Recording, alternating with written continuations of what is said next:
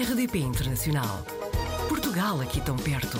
RDP Internacional. Hoje no Apanhados na Rede vamos até a Alemanha, onde apanhamos a Margarida Müller, que vive em Heidelberg há quase 10 anos.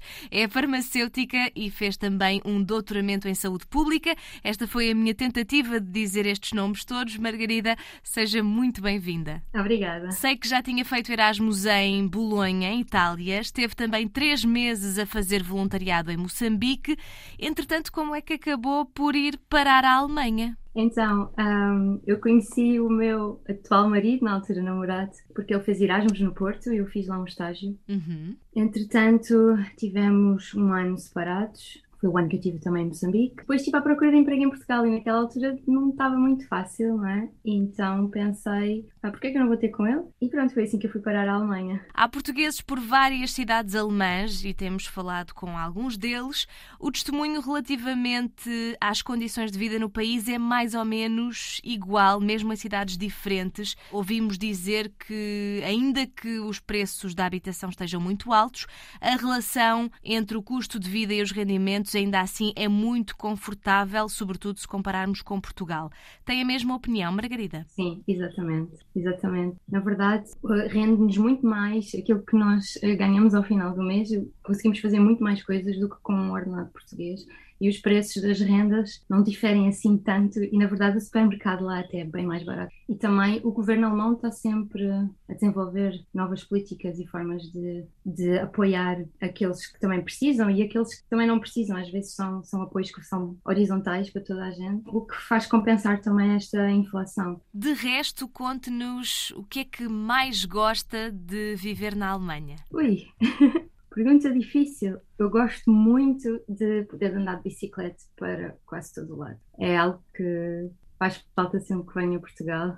Ah, tenho que pegar no carro para fazer coisas pequenas como ir ao supermercado ou ir à farmácia. E na Alemanha consigo fazer tudo de bicicleta, inclusive com os meus filhos atrás. E disso sinto, é uma coisa que gosto muito ah, na Alemanha. Acha que não, não há mais bicicletas em Portugal porque as pessoas são comodistas e preferem andar de carro ou porque de facto não há assim muitos acessos ainda para que as pessoas se desloquem dessa forma? Sim, penso, penso que o problema em Portugal seja a falta de acesso e não o comodismo. Uhum. E também porque às vezes os terrenos não ajudam, não é?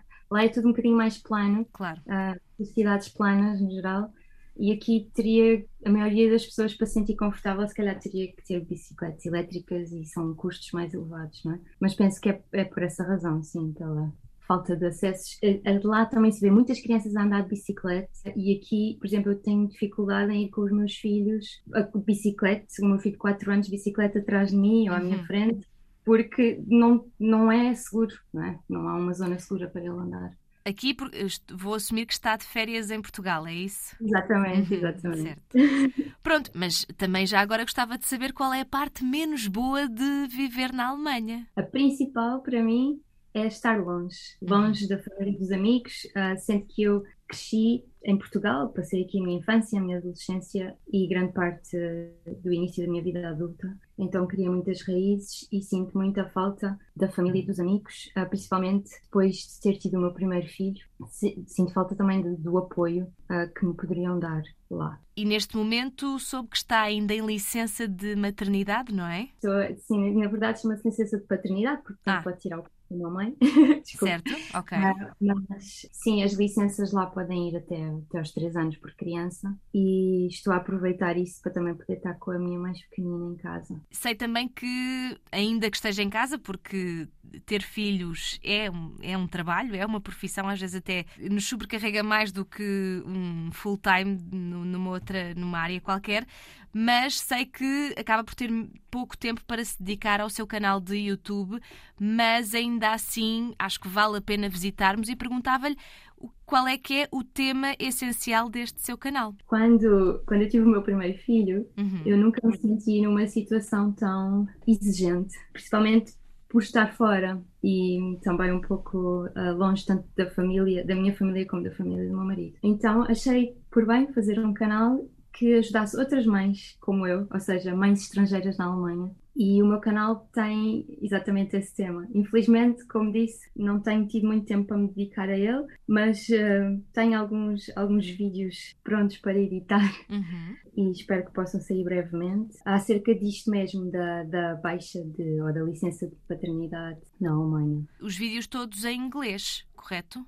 Os vídeos são, sim, acho que tem um vídeo em português, não me engano. Uhum. Ok. Ah, mas é tudo em inglês, sim, para poder eh, chegar até mães de outras nacionalidades. Também vamos acompanhando as suas publicações nas redes sociais e até é bastante ativa, não é? Mas a fotografia que eu queria ir buscar até já é bastante antiga na sua página de Instagram, com uma cerveja de marca portuguesa. Não vale a pena agora fazermos publicidade, não é? Mas afinal, quais é que são as melhores cervejas? São as portuguesas ou são as alemãs? Boa pergunta. São todas boas. Eu sou uma apreciadora de cerveja. Certo? São diferentes.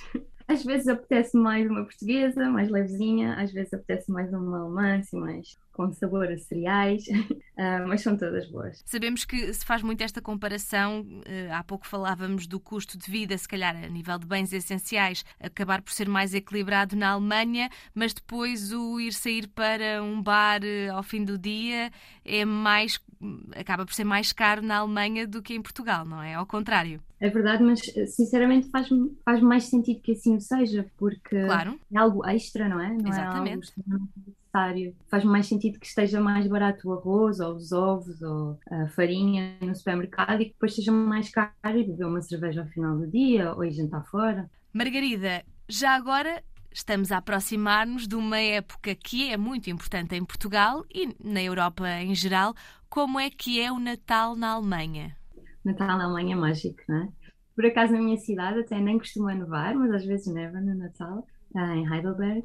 Mas nós temos os mercados de Natal na Alemanha, espalhados por todo o lado, que são, que são lindos, tanto para adultos como para crianças, e isso ahm, é algo muito especial. Começamos a ver também em Portugal ah, alguns mercadinhos, mas são diferentes. E o que é que se come aí no Natal? É o ganso. Tradicional na Alemanha no Natal é o ganso. Pelo menos junto das famílias dos meus amigos alemães e também do meu marido, do que se fala mais é do ganso. Já percebi que está casada com um alemão, os seus filhos já nasceram aí, portanto calculo que não esteja a pensar sair da Alemanha tão cedo, não é?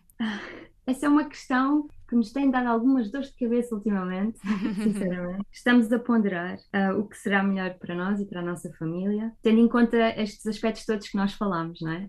Ah, o custo de vida, também a proximidade com a família e outras oportunidades que podemos oferecer aos nossos filhos. Estamos a considerar hum, ainda ficar algum tempo na Alemanha, ou vir para Portugal o mais rápido possível. Não sabemos bem o que é que vamos fazer, sinceramente. Então, Margarida, eu gostava de deixar aqui já a porta aberta para ou quando fizerem essa mudança, seja para onde for, ou quando agora retomar o seu canal de YouTube e tiver novidades daquele, dos conteúdos que está a, a publicar no mundo digital, podemos falar outra vez para saber como é que está a correr esta sua aventura, que já ficámos a conhecer um bocadinho, mas tenho a certeza que há muito mais para contar. Pode ser? Claro, sem dúvida. Então fica já combinado. Muito obrigada, Margarida, e até à próxima. Muito obrigada, Joana. Até à próxima. Portugal ao alcance de um clique.